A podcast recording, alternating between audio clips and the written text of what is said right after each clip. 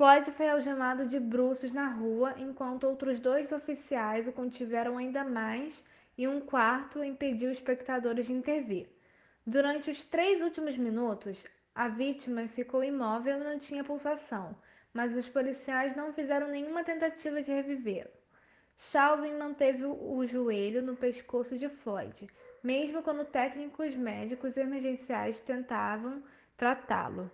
Olá, meu nome é Manuela e você está ouvindo o podcast de Direitos Humanos e Desigualdades. Nesse bloco, você vai ouvir sobre alguns casos que mostram o racismo e a desigualdade racial que são recentes. No dia 25 de maio de 2020, George Floyd, de apenas 48 anos, foi assassinado pelo policial Derek Chauvin durante um chamado policial.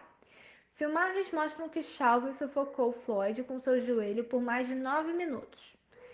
George morreu asfixiado por causa da pressão do joelho exercida pelo policial.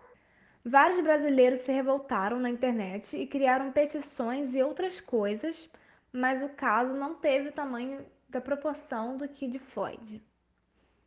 Eu poderia citar outros milhares de casos que aconteceram tanto no Brasil quanto mundo afora, mas infelizmente não vou poder.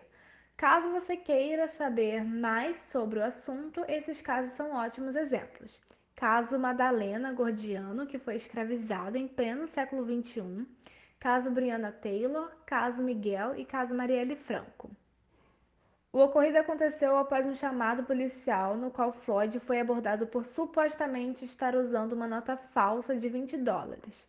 George se recusou a sair do seu carro, mas os policiais conseguiram algemá-lo.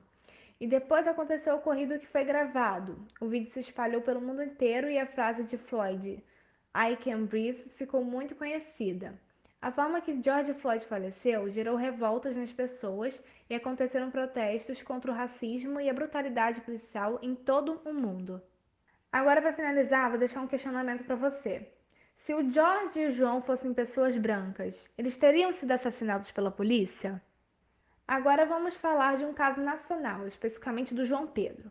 João Pedro era um menino de apenas 14 anos que foi baseado durante uma operação conjunta das polícias federal e civil no complexo de favelas de Salgueiro, em São Gonçalo, região metropolitana do Rio de Janeiro, no dia 28 de maio de 2020. João estava brincando em casa com seus amigos quando, segundo seus familiares, policiais entraram atirando. O menino foi atingido por um disparo de fuzil na barriga e socorrido de helicóptero, mas não resistiu.